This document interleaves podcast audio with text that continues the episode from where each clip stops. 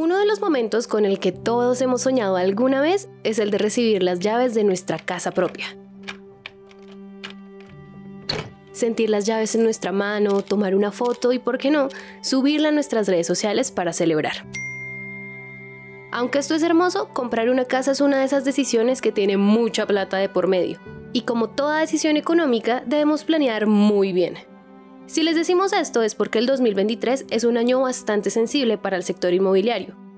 Entonces, tanto comprar, vender o incluso arrendar algo son decisiones que hoy necesitamos pensarnos dos veces. Por eso en este episodio les vamos a contar todo lo que está pasando con este sector para que nada los tome por sorpresa.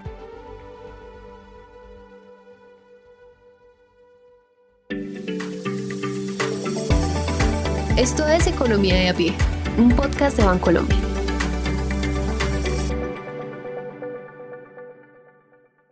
Para entender qué está pasando con el sector inmobiliario en nuestro país, hay que poner varios términos que no usamos normalmente sobre la mesa. Inflación, tasas de interés y oferta y demanda.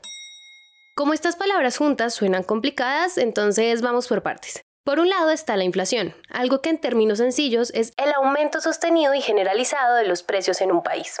De hecho, el colombiano hizo una investigación sobre este tema y uno de los ejemplos que ponían era el del Bonjour, que en 2017 costaba 1.500 y en 2022 ya valía 3.500 pesos.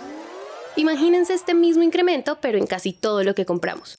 Y un efecto similar tiene la inflación sobre el sector inmobiliario. Como los precios suben, hay menos personas que pueden pagar por una vivienda. Y aquí tenemos cifras que lo demuestran. Según el diario El Tiempo, en febrero de 2022 se comercializaron 25.800 viviendas. En julio fueron 18.800 y el año terminó con 13.200. Ahora, acá es donde aparece la segunda palabra de la que les hablamos hace un rato, las tasas de interés. Y es que ante estos escenarios de inflación, el Banco de la República, el encargado de la política monetaria del país, o sea, controlar la tasa de inflación para mantenerla bajita, toma diferentes medidas. Una de esas medidas es subir las tasas de interés de los créditos, para que la gente se endeude menos. En el episodio 9 les contamos todo sobre cómo funcionan las tasas de interés. La cuestión es que esa subida de tasas de interés también sube los créditos nuevos o los que ya están pagando muchas personas y que tienen algo que se llama tasas de interés variable.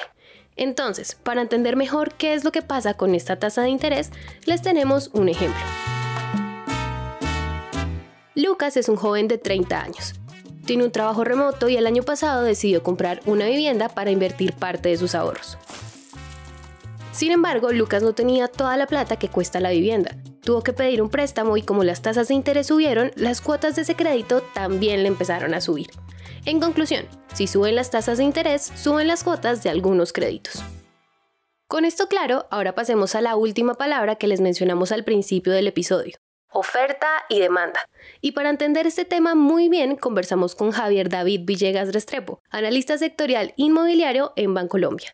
¿Qué estamos viendo, digamos que en general en el país en los, en los temas de vivienda? Una demanda que se viene, digamos que ajustando, que se viene acomodando a la realidad que se ha venido dando, porque sabemos que en el 2020, cuando estuvimos en pandemia, el gobierno sacó unos subsidios que ayudaron a que mucha gente aprovechara esto, pues para poder comprar vivienda. Entonces creció la demanda por las, por las casas y por los apartamentos en el país, pero digamos que esos subsidios a medida que ya pasó el 2020, el 2021 y, y el 20 2022 han venido disminuyendo porque pues eso tenía un límite. Aparte pues de que tuvimos un cambio de gobierno que ya viene con otras políticas en temas de vivienda. Entonces, por ese lado pues la demanda ha venido en el último año decreciendo y la oferta también, que es el número de viviendas disponibles para que cualquiera de nosotros podamos comprar, también ha venido cayendo. Y esta caída en la oferta de vivienda que menciona Javier tiene que ver con que ahora construir es más caro en lo que fue el aumento de costos de construcción, según indicadores del DANE, puede estar cercano más o menos un 9.9% más pero inclusive si uno habla con algunos constructores en la calle, ellos hablan inclusive que puede ser cercano hasta el 30% que vale construir más. Entonces, ¿esto qué hace? Esto hace que las viviendas tengan un mayor precio. Mejor dicho, la inflación, las tasas de interés, la disminución de la oferta y los costos de construcción han hecho que los precios de las viviendas aumenten. Y acá uno diría, ok, lo que me suponía, no está tan fácil comprar casa o apartamento. Y aunque esto es verdad, queremos decirles que siguen habiendo oportunidades para los que quieren comprar. Entonces, ojo a estas dos cosas. La primera es que como todo está caro, si hay alguien que quiera vender su casa, apartamento o incluso las mismas inmobiliarias, tendrían que bajar los precios para poder vender muchísimo más. Entonces, si tienen ahorros, hay que estar muy pendientes de cómo se mueven los precios. Y la segunda es que las tasas de interés en algún momento van a tener que bajar. Entonces, pilas con lo siguiente.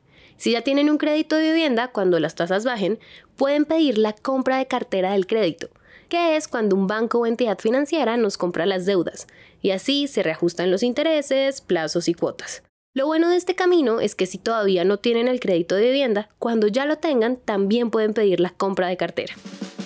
Hasta acá ya les hemos hablado sobre todo lo que está en juego, sobre todo para comprar casa propia. Pero en este tema de finca raíz nos hace falta hablar de algo súper importante, y es que en Colombia muchas personas viven en arriendo. De acuerdo con cifras expuestas por Alberto Rodríguez, CEO de Century 21 en la revista Semana, en las ciudades capitales de Colombia, entre el 40% y 50% de las viviendas están destinadas a arriendo. Y por supuesto, los precios de los arriendos también han subido. Lo que pasa es que sobre estos precios el gobierno tiene un mayor control. Hay una ley que es la ley 820 del 2003, que es una ley que lo que hace es que rige el valor de los arriendos en todo el país. La ley tiene, pues, digamos que dos puntos importantes a la hora de, saber cuánto puede valer un arriendo y es, el primero es que no puede ser mayor el valor de un arriendo de una casa al 1% del valor comercial del inmueble. En otras palabras, esto significa que si el apartamento o la casa vale 500 millones de pesos, ese arriendo no puede superar los 5 millones de pesos. Y la segunda condición de esa ley tiene que ver con la inflación. Es que los arriendos, de acuerdo a la ley, como máximo pueden llegar a subir el valor de la inflación del 2022 que fue cercana al 13%. Entonces, pues digamos que máximo nos pueden cobrar ese valor o digamos que, eh, como se ha visto también en, en, algunos casos, se viene negociando en un aumento que sea un, poco menor. Porque claro, no es tan fácil que alguien que pagaba 2 millones de pesos de arriendo, de un año para otro tenga que pagar 2 millones 260 mil. Ahí es donde entra la negociación de la que hablaba Javier. A pesar de que esta ley existe, con el precio de los arriendos está pasando algo más. Y es que después de la pandemia se popularizó el trabajo remoto y cada vez es más frecuente que haya nómadas digitales. Esas personas que deciden cambiar de país por temporadas para trabajar mientras conocen nuevos lugares. Y hasta ahí todo bien. Lo que pasa es que... Eso también le imprime cierto estrés a los arriendos. Cuando hablo de que le imprime cierto estrés es que hace que los arriendos también suban. Y esta subida tiene dos caras. Por un lado, puedes utilizar tu propiedad para arrendarla por días y obtener una mayor rentabilidad. ¿Por qué? Porque inclusive si uno va y mira, pues eh, se habla de que puedes estar teniendo una rentabilidad entre el 5 y el 10% anual. Eh, digamos que son rentas que se dan en dólares. Digamos que con el aumento del dólar que se está dando ahora, le suman más al ingreso que tú puedes obtener por una propiedad. Aunque esto suena hermoso, la otra cara de esta subida de precios no es tan chévere, porque las personas del propio país no pueden competir con lo que pagan las personas que vienen de afuera y ganan en dólares. Eso hace que cada vez tengan menos posibilidades de encontrar un lugar para vivir. De hecho, en México esto ya se salió de control y hay colonias en las que literalmente los mexicanos no pueden vivir porque no pueden pagar los precios tan altos de los arriendos. O en Colombia, uno de los ejemplos más claros es la ciudad de Medellín, que vive un proceso de gentrificación, o sea, que los barrios antiguos y tradicionales se convierten en barrios modernos y costosos.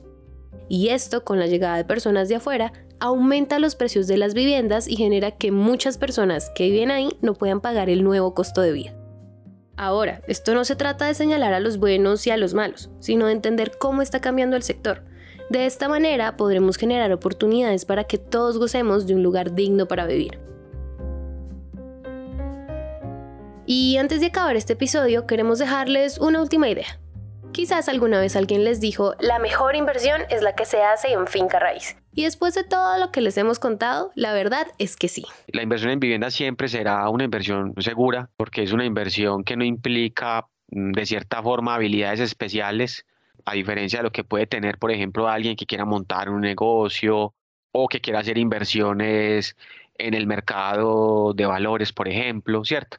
Entonces digamos que inversión en vivienda es una inversión que todos debemos hacer porque realmente tener un lugar donde vivir es importante, eso ayuda al desarrollo de las familias es una inversión poco riesgosa, es una inversión que uno la tiene ahí, que de un día para otro no va a desaparecer o que de un día para otro no va a caer el mercado, como lo que uno ve en otro tipo de inversiones. Tenés una inversión que, si uno mira los precios de la vivienda, históricamente, desde el 2005 uno ve que han estado con tendencia al alza. Pues uno hace la grafiquita y uno ve la, la raya hacia arriba. Entonces, no es exponencial, no es una raya exponencial, pero sí es una raya de crecimiento. Entonces, como ya lo dijo Javier, comprar, vender o arrendar viviendas siempre será una buena opción. La cuestión es que necesitamos entender cómo está el sector para saber qué es lo que más nos conviene. Este episodio fue escrito y producido por Juan Molina, ajustado por Juan Almanza, editado por Araceli López, musicalizado por Alejandro Rincón y narrado por mí, Valentina Barbosa. No olvides escribirnos a través de nuestras redes sociales de Bancolombia. Encuéntranos en Instagram, Facebook, Twitter y LinkedIn como arroba Bancolombia y en TikTok como arroba bancolombia.oficial. Gracias por escuchar.